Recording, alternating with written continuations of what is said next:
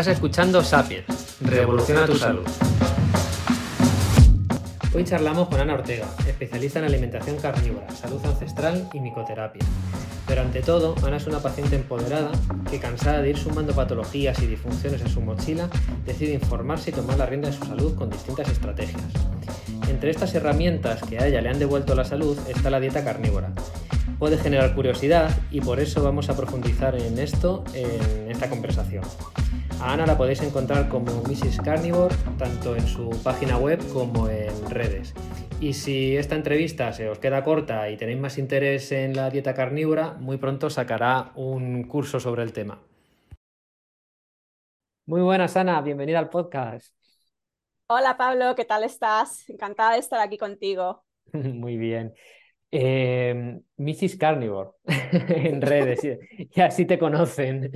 ¿Esto por qué y cómo llegas a, este nombre y, y cómo te defines? Pues un poco por accidente, la verdad. Eh, bueno, yo para quien no me conozca, soy eh, ex enferma crónica, fui enferma y ahora soy terapeuta, soy naturópata y me especializo en dieta carnívora y micoterapia. Y bueno, yo llegué a esta dieta un poco por casualidad. Yo soy una persona pues que desde muy pequeña he tenido problemas de salud, se empezaron a manifestar pues como eh, fatiga, dolor menstrual, y la verdad que fui, eh, pues probé alternativas naturales eh, y nada me funcionaba. En ningún momento nadie me explicó que podría estar relacionado con la dieta porque en aquel entonces pues tampoco se, se sabía mucho. Y con esto pues yo llegué a un punto ya cuando tenía 18, 19 años que tenía dolor casi crónico, tenía unas reglas muy complicadas y ya me dieron como única opción tomar eh, la píldora anticonceptiva. Y yo dije, bueno, si tengo que elegir entre esto o estar medio mes postrada, pues vamos a probar a ver qué tal. Y esto ya fue el principio del fin para mí, porque digamos que yo pasé de tener un síntoma, que era tener pues reglas dolorosas una vez al mes, a estar siempre enferma. A raíz de tomar la píldora, pues yo desarrollé muchos más síntomas, eh, desarrollé eh, ansiedad, una ansiedad muy fuerte, eh, también depresión, eh, mi tiroides se fue un poco al garete, hipotiroidismo y, y, bueno, un montón de síntomas inexplicables que yo iba al médico y me decían, no, esto, esto es genética, esto es así, ¿no? Que, que te ha tocado. Nadie le echaba la culpa a la píldora y, y, bueno, yo me pasé un año horrible de un médico a otro hasta que al final pues dije, venga, voy a dejar la píldora porque es que peor no puedo estar, ¿no? Y la dejé y, y empecé a, a mejorar, pero a mí por aquel entonces ya pues a raíz de la píldora había entrado en el ciclo este que entran muchos pacientes que te recetan una medicación eh, y como esta medicación te da efectos secundarios, pues eh, acabas con 20 medicaciones más. Entonces yo a raíz de la ansiedad que me causó la píldora, pues me recetaron eh, antidepresivos, me recetaron ansiolíticos, incluso una vez me llegaron a recetar antipsicóticos, no sé por qué, porque yo nunca he tenido psicosis, pero bueno, todo esto sin hacer pruebas además. Y, y nada, al final, bueno, yo dejé la píldora, pero ya estaba eh, tomando eh, ansiolíticos, orfidal en concreto.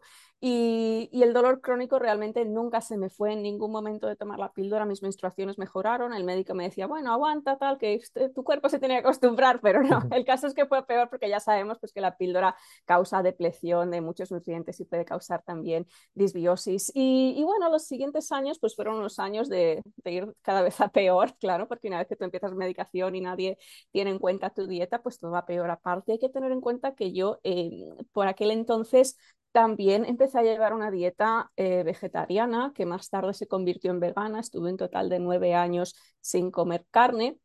Y, bueno, esto también tiene sus consecuencias, pero lo que nos suelen decir a muchas mujeres con dolor menstrual y en especial las que tenemos endometriosis, que a mí por entonces todavía no se me había diagnosticado, es que tienes que evitar la carne roja, tienes que evitar los lácteos, todo esto es muy inflamatorio, ¿no? Y bueno, Voy a intentar resumirte, me pasé todos estos años así, cada vez yendo a peor, iba al médico, me decían que era normal, que me acostumbrara, al final pues acabo con eh, calmantes eh, para el dolor, eh, opiáceos, benzodiazepinas y llegó un momento que yo no aguantaba más y un, un, terapeuta con el que estaba trabajando, que era acupuntor, porque yo estaba desesperada, digo, bueno, voy a probar la acupuntura, pues me recomendó quitar el gluten de mi dieta. Y dije, ¿el gluten? ¿Cómo voy a quitar el gluten? Si, si esto es, mi dieta se basa en gluten, básicamente, ¿no? Comía mucho, mucho pan, mucha pasta.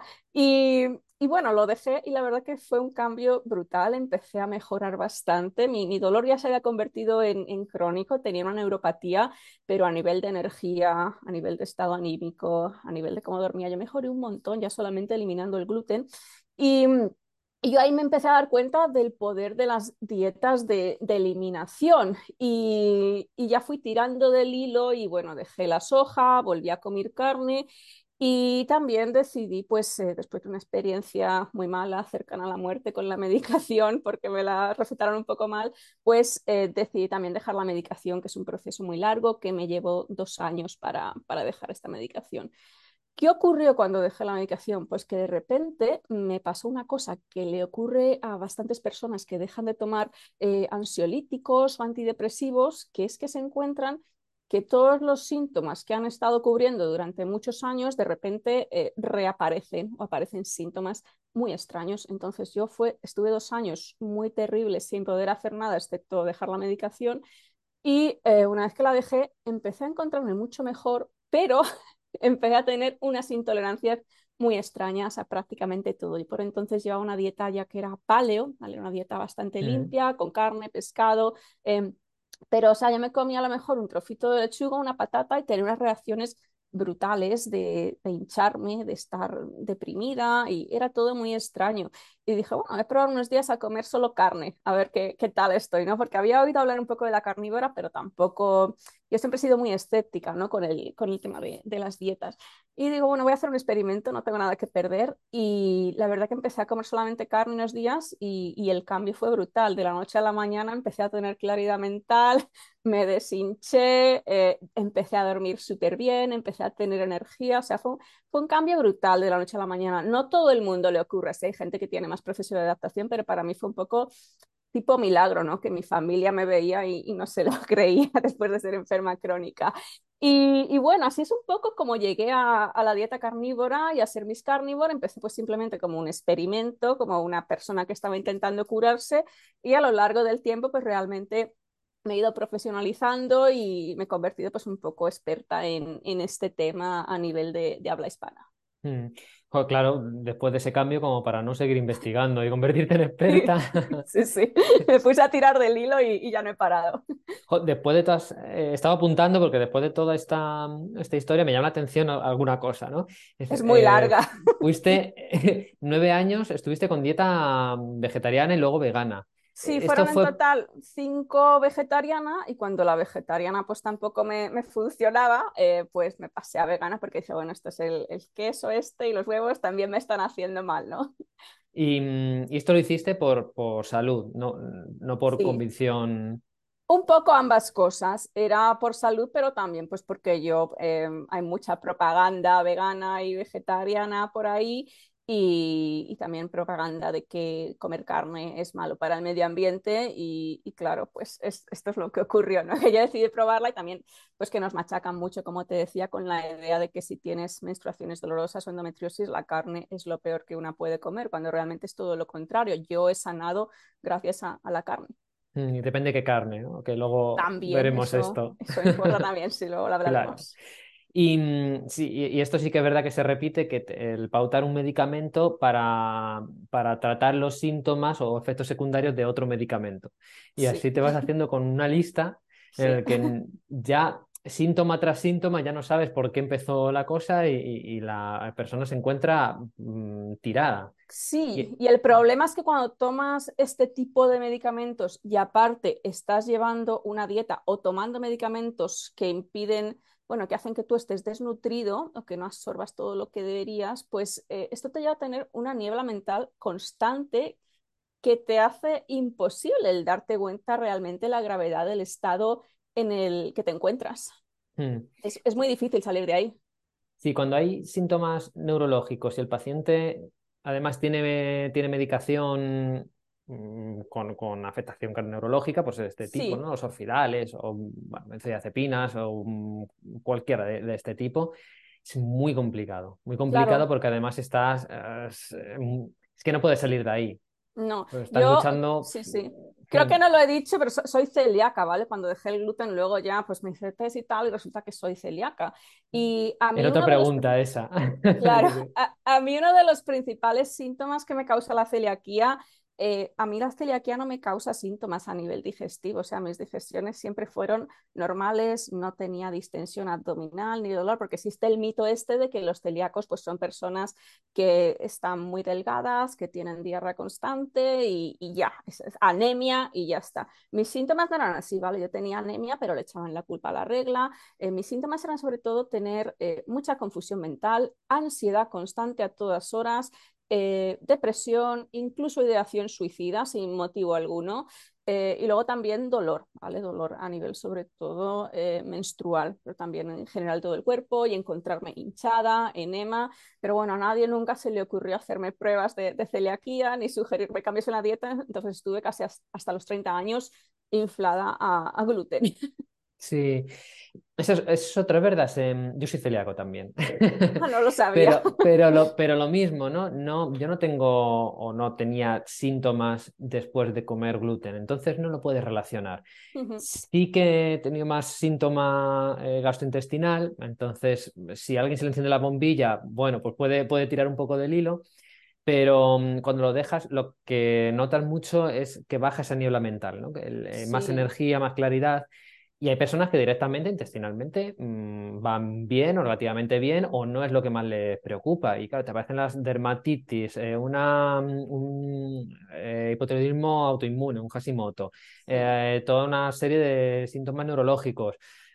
Y no, y dicen, para mí, yo qué sé, pues intestino, pues, pues, no sé, creo que bien, ¿no? Sí, sí, o sea, mi intestino estaba bien, mi piel estaba perfecta, o sea, yo jamás he tenido ni eczema, ni dermatitis, ni nada, entonces tú vas al médico tienes un aspecto de persona sana y no te hacen ni caso, te tratan de, de hipocondriaca o, de histérica. A mí, ¿sabes cómo me diagnosticaron con, con, la depresión? Básicamente fui al médico de cabecera y me dijo, ¿hay alguien en tu familia que tenga depresión? Y dije, sí, mi abuela. Mi abuela seguramente pues también tenía celiaquía o algún mm. problema digestivo y estuvo toda la vida medicada.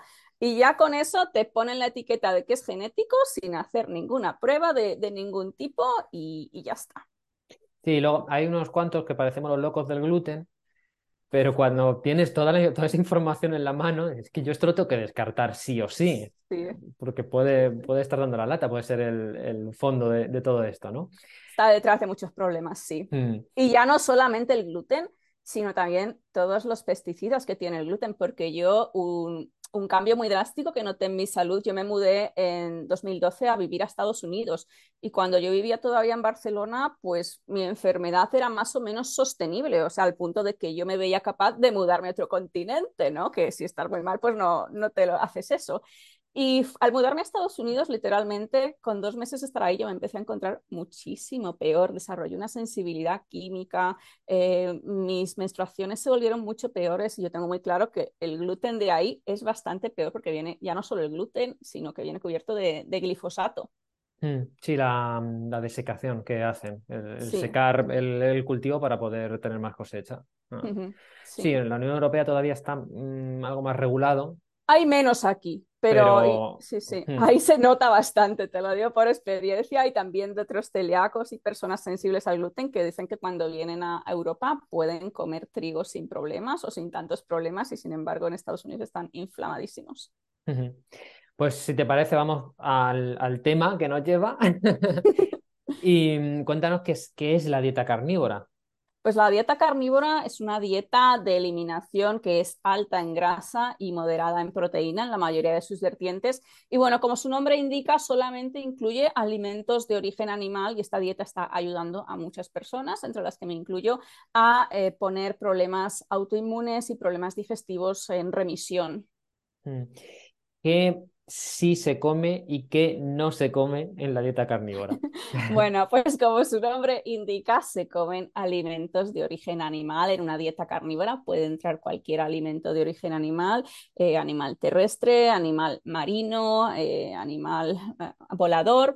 Lo que no entra nunca son alimentos de origen vegetal, ni verdura, ni fruta, ni especias, ni café, ni té. Luego hay variantes, ¿vale? Hay gente pues que dependiendo de sus necesidades sí que puede incluir un poquito de, especias o puede incluir un poquito de, café o fruta o lo que sea, pero en este caso ya estaríamos hablando de una dieta eh, animal-based, ¿vale? O basada en animales, no una dieta eh, carnívora, 100% carnívora, porque esto puede llevar a mucha confusión. Yo luego me encuentro pacientes que vienen a mi consulta y me dicen, Ana, es que he empezado dieta carnívora, pero no, no veo mejora. Y luego me encuentro pues, que están comiendo a lo mejor un montón de fruta y, la fruta pues viene de, un árbol, ¿no? No, viene de, un animal.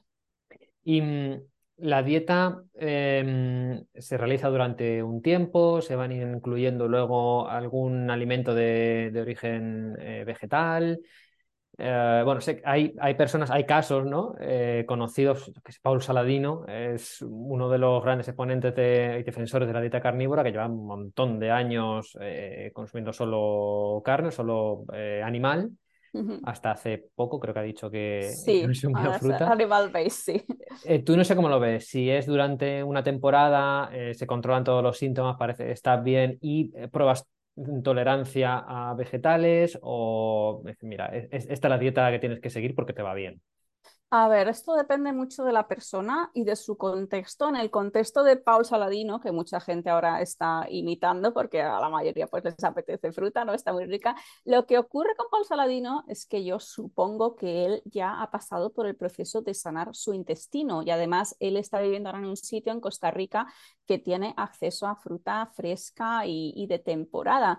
Entonces, eh, yo, mi visión es que la dieta carnívora es una dieta de eliminación y realmente no tiene mucho sentido hacerla de por vida a no ser que sea necesario para ti, pero la mayoría de personas, si hacemos un tratamiento para sanar el intestino, que esto va a variar de persona a persona, lo que tú necesites, si reparamos eh, las mucosas, reparamos la permeabilidad intestinal, reparamos la disbiosis, lo más probable es que eh, te empiecen a apetecer hacer reintroducciones. Esto es lo que me ocurrió a mí, ¿vale? Yo eh, empecé a sanar mi intestino porque, bueno, a raíz de la medicación también desarrollé una histaminosis bastante gorda y un síndrome de activación mastocitaria. O sea, mis, problemas no acabaron en carnívora, luego tenía muchas secuelas de estar intoxicada, ¿no?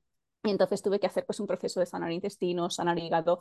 Eh, y a mí lo que me ocurrió fue que una vez que empecé a reequilibrar mi microbiota, me empezó a apetecer hacer reintroducciones. Y, y, me dio bastante miedo hacerlas, porque yo antes tenía unas reacciones brutales a cualquier vegetal. Entonces empecé con muy poquito, empecé con un poquito de zanahoria, eh, un poquito de, batata y me sentó todo bien. O sea, si empiezas poco a poco y tú ya has hecho un trabajo para reparar el intestino, puedes luego incluir otros alimentos. Eh, hay gente que, bueno, es un poco, no sé si llamarlo sectaria o, que se siente cómoda ahí ¿no? y no lo quiere cambiar y deciden quedarse en, carnívora de por vida y decir que todos los vegetales son malos, pero bueno, realmente las plantas pues también tienen un lado eh, medicinal. Em, yo creo que, lo ideal es que tú hagas carnívora si, si te hace falta y sanes el intestino. Y luego, una vez sanado el intestino, pues decidas, pues mira, me apetece hacer reintroducciones y me siento bien comiendo algo más eh, variado, ¿no? una dieta más ancestral eh, basada en animales. O por el contrario, me quiero quedarme en carnívora. Pero creo que es muy importante sanar el intestino, porque si tú estás en carnívora pero no has sanado el intestino y sigues teniendo una hiperpermeabilidad intestinal, pues esto te puede llevar a muchos problemas, tener un sistema inmune debilitado y realmente no es normal solo tolerar la carne. Si tú solo toleras comer carne, comer pescado, lácteos, huevos, realmente sigue habiendo un problema de fondo bastante serio a, nivel intestinal que yo creo que hay que tratar. Hmm. Yo creo que más una, una estrategia, una estrategia más, em, que funciona muy bien, de hecho, para, para mucha gente. Eh, y de hecho, es que hay, casos mm, sorprendentes que puede ser como, como el tuyo. Y lo que pasa es que todo se tiende a polarizar. Entonces, igual que el vegano va a defender tranza y casi ya sin. No, sin argumentos, ¿no? Pero sí, es, es, una defensa en la que no quieres escuchar al otro sobre la alimentación vegana y bueno, y habrá carnívoros en el que vea las plantas prácticamente como plantas carnívoras gigantes que te quieren matar. Sí, sí, sí.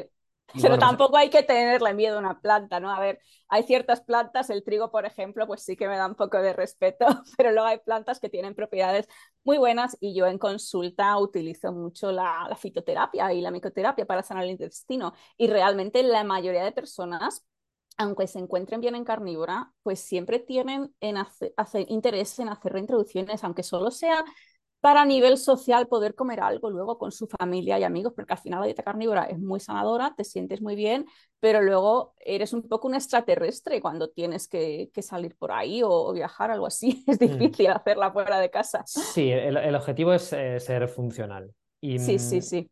O sea, yo creo que, bueno, eh, es verdad que, de, hecho nosotros eh, evolucionamos a, raíz o, después de, o a la vez de empezar a consumir carne, de consumir animales, hicimos más pequeños el trato digestivo, eh, eso facilitó también que se desarrolle más el cerebro, es decir, em, podemos eh, y, de hecho y se consumen plantas, pero sí que tenemos una mm, base importante en el consumo de, animales y eso es lo que nos ha proporcionado también esa evolución. Pero ahí está, ¿no? Que, que teniendo un intestino sano, eh, evidentemente hay que consumir planta. Vale. Eh, ¿tú, ¿Cuánto tiempo estuviste tú en solo carnívora? Pues yo estuve dos años haciendo además una dieta carnívora muy estricta porque tenía una intolerancia a la histamina, entonces no toleraba pescado, no toleraba marisco y, y la verdad que no me resultó muy difícil porque como me encontraba tan bien, pues era como, bueno, si esto es lo que tengo que hacer para estar bien, me, me da igual, ¿no? Pero luego sí es cierto que como tenía este síndrome de activación mastofitaria, pues yo reaccionaba al agua caliente, reaccionaba al sol, reaccionaba a, los olores, eh, si me estresaba también me salía como un sarpullido y me daban taquicardia, no sé, era bastante horrible. Entonces está claro que no puedes estar así y tienes que hacer algo para sanar ese intestino y ese hígado que están tan saturados. Y, bueno, estuve dos años así y al final ya logré eh, sanar el intestino después de muchos intentos porque era muy difícil también encontrar em, a alguien que me pudiera ayudar. Yo, por ejemplo, pues estuve con una terapeuta que realmente no sabía qué hacer conmigo, ¿no? Porque era un caso un poco especial, pero bueno, al final investigando, investigando y muy poquito a poco, sobre todo porque las personas que estamos tan intoxicadas como estuve yo, tenemos que hacer las cosas muy poquito a poco y cuando empezamos a tomar cualquier suplementación para sanar el intestino tenemos que empezar con dosis muy pequeñas y al final fue sobre todo gracias a la micoterapia pues que yo logré eh, revertir el problema. Los enemas de café también fueron de gran ayuda porque ya te digo que es que no toleraba ni, ni un suplemento.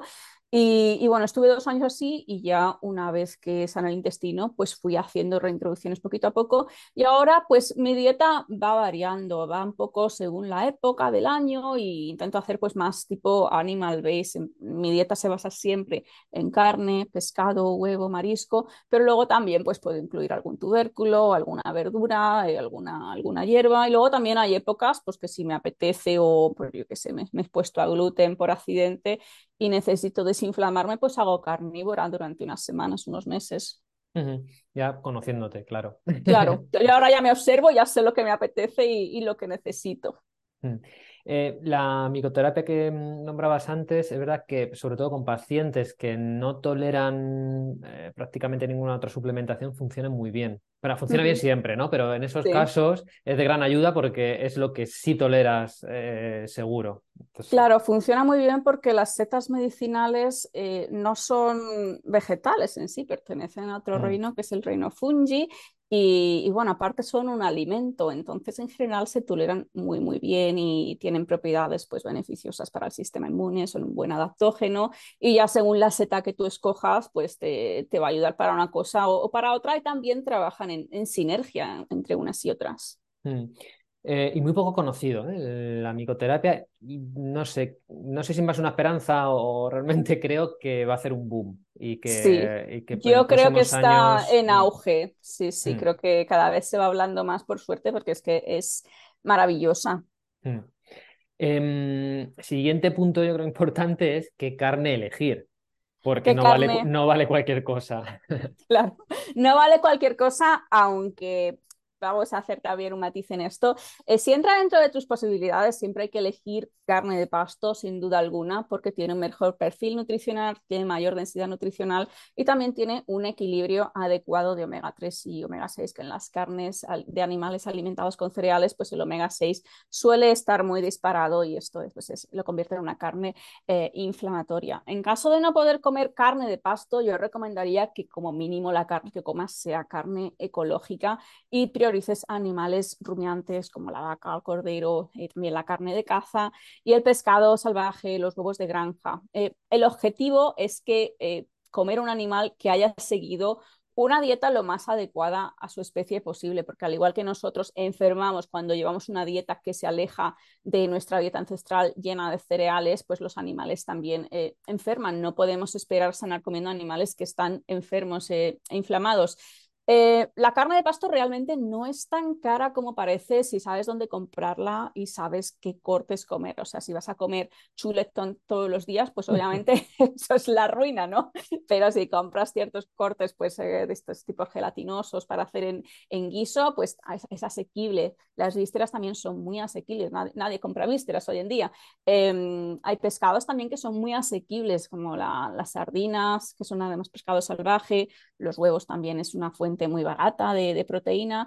Eh, yo cuando empecé esta dieta, yo no me podía permitir la, carne de pasto porque llevaba dos años en, la cama en casa de mis padres sin trabajar, ¿vale? Entonces empecé comiendo pues carne de la carnicería, de la mejor calidad que me podía permitir. Eh, el cerdo lo compraba ya de, una granja, porque el cerdo y el pollo sobre todo hay que tener cuidado con estos animales no rumiantes, mm, comerlos siempre mínimo ecológicos o pastoreados, porque son más inflamatorios que los rumiantes. Eh, pero yo realmente, como te comentaba, con, con la histaminosis que yo tenía, eh, pues ya llegó un momento que reaccionaba incluso a ciertos animales según lo que habían comido y me tuve que pasar a la carne ecológica y luego ya a la, a la de pasto. ¿Por qué el, dice que el pollo puede ser más inflamatorio que un rumiante? Pues porque son animales eh, que dependiendo de su sistema digestivo mm, los ceban a cereales y aparte los ceban a cereales pues que no son de muy buena calidad como soja transgénica, maíz y son animales que digamos llevan peor el, comer tanto cereal, aunque como parte de su dieta ellos em, tradicionalmente se les ha dado cereales, pero también la calidad del cereal eh, depende mucho, ¿no? Y lo que tenemos observado en, dieta carnívora y dieta ancestral es que la mayoría de gente que desarrolla sensibilidades a ciertas carnes suele ser al pollo y al, cerdo, pero siempre ocurre por lo que está comiendo ese pollo mm. y ese cerdo, porque a mí me ha ocurrido en, primera persona de comer un cerdo de mala calidad y, reaccionar, y luego, sin embargo, pues me como un cerdo de calidad, bien alimentado, pastoreado, y de origen ecológico y no tuve ningún tipo de reacción. O sea que la calidad importa mucho, sobre todo en personas que son muy sensibles. Mm. Digamos que es... Em, son más sensibles al maltrato alimenticio, Exacto. Lo, podemos llamar así. Exacto, igual que algunas personas pues somos eh, más sensibles y reaccionamos y enfermamos más temprano ¿no? que, otras, pues con estos animales eh, ocurre lo mismo. ¿Y la leche recomiendas em, cruda? Sí, la leche yo siempre que pueda ser que sea cruda o si no eh, queso crudo, siempre que la toleres, porque también hay gente pues que por el grado de disbiosis que, tiene a lo mejor no la tolera, pero en general la leche cruda pues es una leche eh, muy beneficiosa y yo recomiendo si puedes incluir leche o queso crudo. Eh, la leche cruda contiene enzimas y bacterias que ayudan a la digestión y a mejorar el sistema inmune y también contiene estas mismas bacterias que luego muchos pagan a, precio de oro en forma de probiótico, los famosos lactobacillus.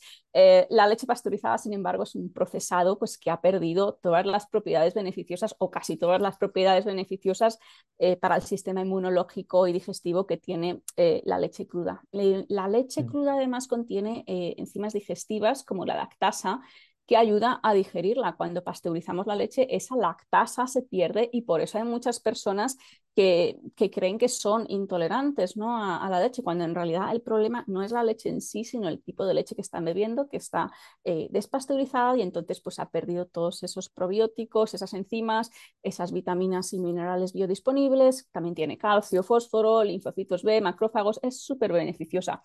para, para el sistema inmune. Si, si, fuera un alimento malo, peligroso, pues los bebés no, no beberían leche cruda, ¿no? A todas horas mientras se están creciendo. Mm. Y, mm, y caseína A2.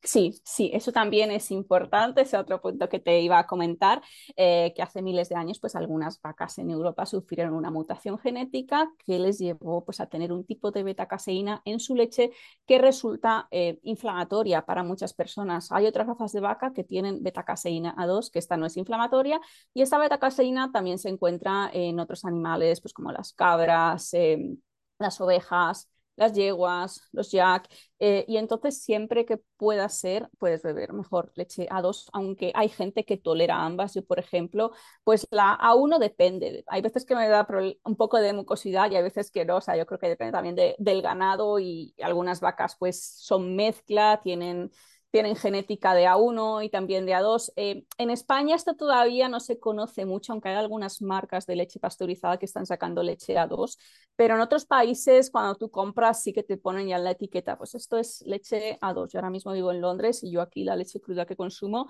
pues ya lo pone en, la etiqueta, que es leche de pasto y, A2. O sea que si toleras la, leche, en resumen, leche cruda y, y buscar especies. O queso. O queso. porque en España el tema de la leche cruda está un poco complicado mm. encontrarla ahora. Pero, el queso sí. El queso, sí es, muy, fácil, encontrarlo. En cualquier parte tienes un manchego o un idiazábal de leche cruda. Em, bueno, pues para, para, seguir. ¿Qué, qué peligros eh, tenemos que tener en cuenta en la, en la dieta carnívora?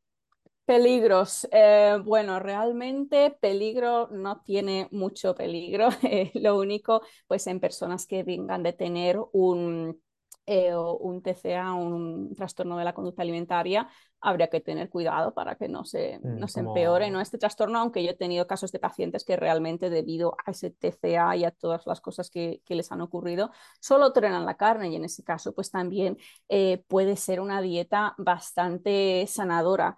Luego, otras cosas que tenemos que tener en cuenta en, dieta carnívora, pues em, sobre todo no hacer cualquier cosa que leamos en, internet, porque yo he visto auténticas burradas de personas que a lo mejor no van al baño en una semana o en 15 días al pasarse a dieta carnívora y hay gente que les dice que es una que esto es normal, que esto es normal porque en dieta carnívora pues tienes que ir menos al baño porque no estás comiendo fibra. Y realmente esto es una burrada, tú tienes que ir al baño a diario porque si no se te van a acumular hay una gran cantidad de toxinas en el, en el colon. Entonces, si tú empiezas dieta carnívora y te va bien, estupendo. Si empiezas dieta carnívora y sigues teniendo síntomas, consulta siempre con un, con un profesional, porque eh, muchas veces lo que se tiende es a eliminar más y más y más cosas hasta que al final te quedas solamente comiendo eh, carne de, de, vaca y agua y sal, y, y esto puede llevar a desequilibrios. Cuando hacemos una dieta carnívora muy, muy, muy eh, limitada, que a veces es necesaria de, de, manera temporal, por uno o dos meses, pero hay gente que come solo filete, carne y agua durante años y esto al final te puede llevar a desequilibrios porque cada tipo de corte, cada animal tiene un perfil nutricional distinto. Entonces, si solo estás comiendo eh, filete de vaca, pues al final puedes llevar a tener, un, por ejemplo, un, exceso de, cobre, vas a tener falta de, calcio también si no estás incluyendo lácteos o no estás incluyendo sardinas con su hueso. Entonces, es importante tener todo esto en, cuenta. Mm. Yo creo que cualquier tipo de dieta y más eh, si es de eliminación, eh, tiene que ser llevada por un profesional, por un experto en, la dieta que va a saber las dificultades que te puedes ir encontrando con, este tipo de alimentación, este o, cualquiera que sea de, eliminación. Sí, porque el contexto individual es muy importante, es muy, muy importante. Y al final, si tú vienes a tener problemas intestinales tan serios que te han llevado a poder comer solamente carne, pues algo hay ahí que, hay que tratar. Tú em, hablas de sanar el, intestino, pero una dieta carnívora eh, tiene mucha lógica para cerrar eh, la permeabilidad.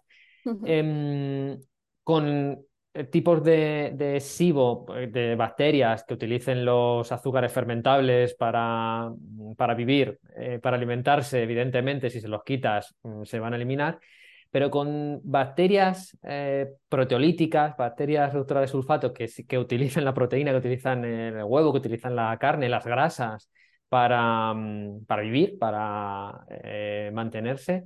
No sé si has tenido experiencia eh, con esto con algún paciente o nos puedes contar hacer sí, he este he tenido experiencia, no es lo más común, pero bueno, en estos casos realmente hay que tener en cuenta que la dieta carnívora es una herramienta más, ¿vale? Pero en la mayoría de casos eh, yo tengo pacientes pues que ya vienen a mi consulta haciendo carnívora, luego tengo otros que ni siquiera quieren hacer carnívora porque no es la solución a todo, o sea, yo si una persona tolera vegetales no veo la necesidad de, de quitarlos, entonces si estuviéramos hablando de que hay un SIBO de, de sulfuro, pues eh, en estos casos eh, lo que se puede hacer es, eh, yo lo que hago es hablar con el paciente y, decir, oye, ¿tú qué toleras? ¿Te sienta bien el pescado? ¿Te sientan bien otros tipos de, proteína? ¿no? Y en esos casos pues se trata siempre de, de adaptar la, la, alimentación a la persona y no de imponer una alimentación a, a la persona. ¿no? y no se trata tampoco de hacer una dieta carnívora estricta durante el mayor tiempo posible, ni hacerla de por vida, sino adaptarla y y que la persona tolere, porque no, tiene sentido poner a alguien en carnívora si no está tolerando nada de, lo que come. Y también muy importante, pues a la vez que se tiene en cuenta la, alimentación, también tener en cuenta pues, que tengan hábitos de vida saludables, exposición solar, eliminar tóxicos y sobre todo hacer un trabajo, para, un trabajo individualizado siempre para sanar el intestino de ahí volvemos a, a, decir la importancia de, dar, de, tener un profesional de que te guíen. soy, soy, un poco repetitiva, pero es no, que es, es, es así. Sí, eh, sí. Y luego ya, bueno, yo creo que esto ya son más eh, mitos que limitaciones eh, que se dicen de la dieta carnívora, que es el riesgo renal por aumento del consumo de proteína, que bueno, ya está desmentido por sí. tan, sin fuera de contexto ¿no? de, de la dieta carnívora, y sí. eh, algún déficit nutricional como podría ser la vitamina C. Bueno, pues sí. Puedes empezar por uno y luego el sí, otro. Vamos a hablar primero de, del riesgo renal. La, la, preocupación de que una dieta carnívora puede dañar los riñones se basa en, en, la opinión de que una de las funciones principales de los riñones es metabolizar y filtrar el nitrógeno eh, resultante del consumo de proteínas. Y de ello se deduce que la ingesta alta de proteínas conduce a un proceso llamado hiperfiltración y que esto ejerce una presión sobre los riñones que puede causar eh, daños. Hay estudios que muestran que las dietas ricas en proteínas dan como resultado cambios en la función renal, eh, incluida la tasa de filtración glomerular, también conocida como hiperfiltración de nitrógeno eh, del metabolismo de las proteínas. También hay investigaciones que muestran que las dietas ricas en proteínas pueden ser dañinas para personas con enfermedades renales crónicas preexistentes, ojo, preexistentes. Eh, pero sin embargo, también hay estudios que muestran que en personas con riñones sanos la hiperfiltración es eh, algo normal, adaptativo y no dañino. Y vemos que esta respuesta adaptativa también se desarrolla eh, a largo plazo en personas que han donado un riñón y que se han quedado con un solo riñón. Eh, el riñón restante tiene la tarea de filtrar mucha más proteína y su tasa de filtración glomerular eh, aumenta, pero los estudios muestran que los donantes de riñón no tienen un riesgo elevado de, de enfermedad renal. También hay un metaanálisis de 2018 de numerosos estudios controlados aleatorios que no encontró ninguna evidencia de que las dietas eh, bajas en carbohidratos o carnívoras dañen la salud renal, incluso para las personas con diabetes de tipo 2. Eh, los factores de riesgo reales para el daño y la enfermedad renal son las afecciones inflamatorias crónicas, incluida la diabetes tipo 2, las enfermedades cardíacas y el síndrome metabólico, así como también el consumo de oxalatos, que es un antinutriente que se encuentra en muchos superalimentos, eh, entre comillas, como las espinacas y el brócoli, que algunas personas se inflan a, a este antinutriente en, en, dietas veganas y vegetarianas y también puede tener muchas eh, consecuencias para la salud. Y de esto, si a alguien le interesa ampliar un poquito más, pues tengo un, un ebook sobre los oxalatos disponible en mi web. Esta pregunta te la había preparado, ¿eh? Sí, me la había preparado, sí. Esta te la han hecho más veces. Me la han hecho más veces y he venido con, con los datos. Y bueno, sobre la... De la vitamina C, sí. Es que cada vez me preguntan cosas más complicadas y entonces me tengo que estudiar, estudiar.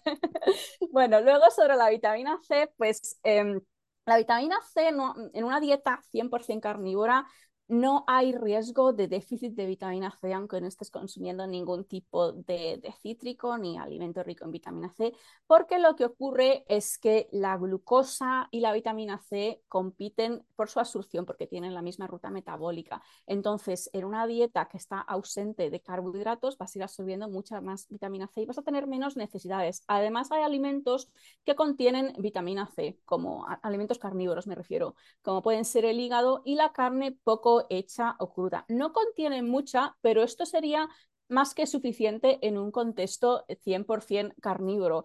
Y, bueno, hay que tener en cuenta porque existe mucho miedo de que, bueno, si hago dieta carnívora me puede dar escorbuto. Hay que tener en cuenta que no somos un, marinero en el siglo XVIII atrapado en un barco que solo come eh, una dieta basada en, pan y carbohidratos y en carne desecada, ¿vale? Era una carne que llevaban desecada en el barco. Los carnívoros modernos y también los carnívoros de, de sociedades ancestrales, como pueden ser los inuit, hacen una dieta que incluye carne fresca, carne cruda y también incluyen vísceras. Entonces ahí siempre va a haber un aporte más que suficiente de vitamina C cuando hay una ausencia de, carbohidratos. Creo que nos ha quedado claro. Espero que sí. Sí, no, eh, es, verdad que lo que se observa que en sociedades ancestrales o, por lo menos parecidas a las ancestrales, que donde se han hecho estudios, eh, que cuando solo se consume, eh, bueno, mejor dicho, cuando no se consume glucosa, eh, como la competencia es mucho menor, no tienen carencia de vitamina C. Entonces ya solo la, poca, no sé si poca, es decirlo poco, ¿no? Pero la que se extrae del propio animal, en el hígado, por ejemplo, que va a ser mucho menor que lo que puedes extraer de cítricos, pero es suficiente para, para mm, las necesidades que, se tienen. Por eso, por, porque no hay competencia. Es, más que suficiente, si no, pues yo ya me habría dado escorbuto hace tiempo, mm. después de dos años en carnívora. De hecho, eh, nosotros, bueno, no solo los, los, humanos, hay otros animales, los murciélagos, por ejemplo, el conejillo de Indias creo que también no puede producir eh, de forma endógena vitamina C, el resto de, mamíferos sí. Y parece que fue una selección positiva y eh, a favor del, mayor aprovechamiento de, grasa y carne. Así que, bueno, pues, o pues estamos muy rodeados de, cítricos y de vegetales, de otros vegetales con vitamina C, o, tuvimos una ventaja clara, porque si todo el mundo estuviera con escorbuto, evidentemente mm, se hubiera salvado el que podía seguir fabricando vitamina C. Esto nos demuestra que la fisiología del ser humano realmente está más adaptada para comer carne que para comer vegetales. Sí, sí, sí, sí, aunque eso, los fitonutrientes son muy importantes pero sí que, bueno, de hecho tenemos eh, más genes que expresan enzimas que digieren eh, carne que para digerir eh, vegetales. Y nuestro colon es pequeño. Los fitonutrientes no están ausentes en una dieta carnívora hecha con carne de pasto, porque los animales comen, eh, al comer todas las flores y el pasto, también estamos eh, comiendo nosotros, ellos digamos que digieren los fitonutrientes por nosotros, pero sigue siendo beneficioso. Hay estudios que, que lo demuestran, que la carne de pasto tiene un contenido rico en fitonutrientes. Pues creo que hemos hecho un buen repaso a la dieta carnívora, a tu historia. Y mm, me, queda, em, porque te veo con la, con la luz roja ahora, que estás en casa con tu luz roja. Em, brevemente, ¿qué más cosas eh, hiciste para sanarte tú y qué recomiendas ahora, pues si quieres tocar esto? Eh, muy por encima, porque se puede hacer una tesis de la, de la luz roja o de cualquier otro, otro tema. Mm, que pueda servir también para que los que nos escuchen pues, puedan seguir investigando y decir, ah, bueno, pues a mí me falta incluir esto en mi, en mi día a día, en mi salud. Bueno, pues algo muy eh, básico y muy esencial que, que, mucha gente no hace. Te voy a comentar dos cosas, ¿vale? Me voy a enrollar un poco, pero por un lado, filtrar el agua, ¿vale? Filtrar el agua, tanto el agua de que tú bebes como el agua de la ducha, es muy importante filtrarla. Yo es algo que ojalá hubiera hecho antes en mi camino de, autosanación, pero bueno, al final son tantas cosas en las que tienes que poner tiempo y, dinero que lo vas haciendo pues conforme puedes, ¿no? Pero para mí eso fue muy, importante porque bueno, antes bebía agua de, plástico, en botella de plástico, pero esto incluso si, si no estás muy bien, pues estás añadiendo más toxinas, ¿no? Eh, microplásticos. Y luego la otra cosa que me preguntabas, y, bueno, la, ducha también, ¿vale? Ducha muy importante, nuestra piel es nuestro mayor órgano, absorbemos todo por ahí y realmente no quieres estar absorbiendo agua del grifo a, a diario. Em, luego, por otra parte, la terapia de luz roja también me ha sido de gran ayuda, sobre todo desde que estoy viviendo en, Reino Unido, porque aquí, como ya ves, pues ya está anocheciendo, aunque son las 4 de la tarde, pero ya me la he puesto porque si no está muy oscuro fuera. Y, bueno, la terapia de, de luz roja o también se conoce como terapia de luz roja e infrarroja cercana, es un tipo de, terapia que yo considero esencial y muy importante para el abordaje de, ciertos problemas de salud y autoinmunes. Eh, es una terapia pues, que tiene muchos eh, estudios científicos que la respaldan.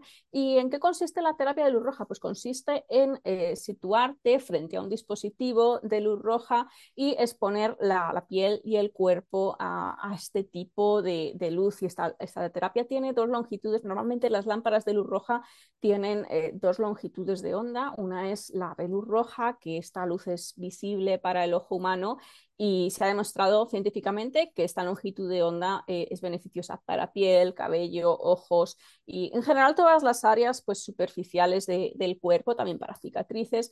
Y luego también tiene luz eh, infrarroja, que esta es una luz que es invisible para el ojo humano, pero tiene la capacidad de penetrar profundamente eh, en el cuerpo, debajo de la piel, aproximadamente unos 5 centímetros debajo, y esta tiene unos em, beneficios fantásticos para músculos, huesos, órganos.